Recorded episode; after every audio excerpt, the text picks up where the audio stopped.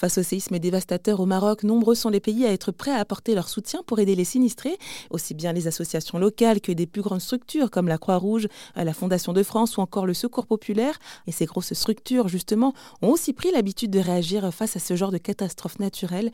Stéphane Schoenvaspol nous expose la procédure qu'ils suivent avec l'exemple de la tempête Alex. Il est le secrétaire départemental et le directeur administratif du Secours populaire dans les Alpes-Maritimes.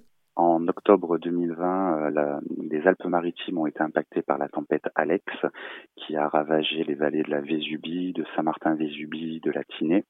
Et euh, donc dès les premières heures, le Secours populaire s'est rendu sur place pour euh, évaluer les besoins, a mis une équipe de, de, travail en place pour pouvoir justement voir comment est-ce qu'on pouvait aider les sinistrés et leur apporter l'aide la plus utile possible.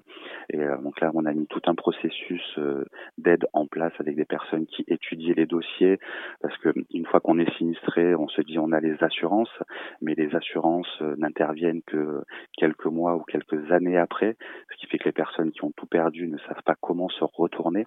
Et le secours populaire a été là pour les aider au niveau alimentaire, au niveau matériel également. On a rééquipé des auto-entrepreneurs euh, manière à ce qu'ils puissent reprendre une activité salariée.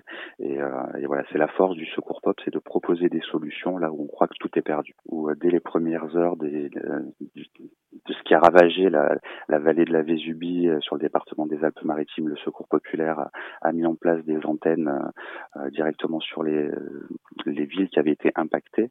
Et euh, aujourd'hui encore, ces antennes restent ouvertes on a aidé des artisans, on a aidé des particuliers, on a aidé des entreprises à survivre à, à Alex parce que cette tempête a vraiment créé beaucoup de dégâts et, et là aussi on voit la force du Secours populaire et la mobilisation de ces bénévoles dès qu'une urgence euh, frappe à la porte, le secours pop répond.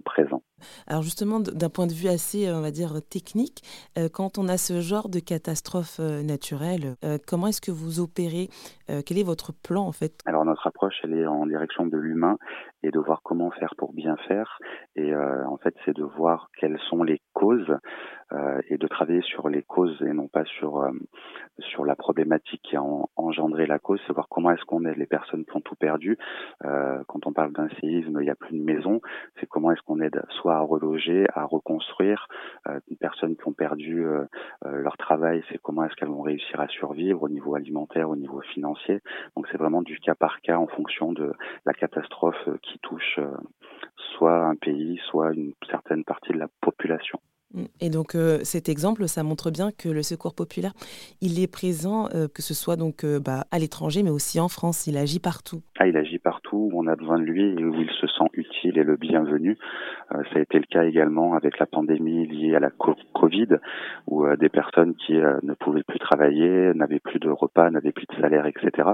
Donc là, le secours populaire aussi a mis des, des aides alimentaires d'urgence où on apportait des repas dans les familles qui étaient logées dans des hôtels euh, où on a accueilli les personnes euh, pour les aider dans leur démarche et du, soutien psychologique. Euh, on a appelé les personnes qui étaient cloîtrées, confinées chez elles pour savoir si elles ne manquaient de rien. On a fait une veille téléphonique, on a assuré des distributions de colis aux quatre coins de la ville on, intervient euh, vraiment au plus près des besoins rencontrés. C'était Stéphane Schoenvaspol, secrétaire départemental et directeur administratif du Secours populaire dans les Alpes-Maritimes.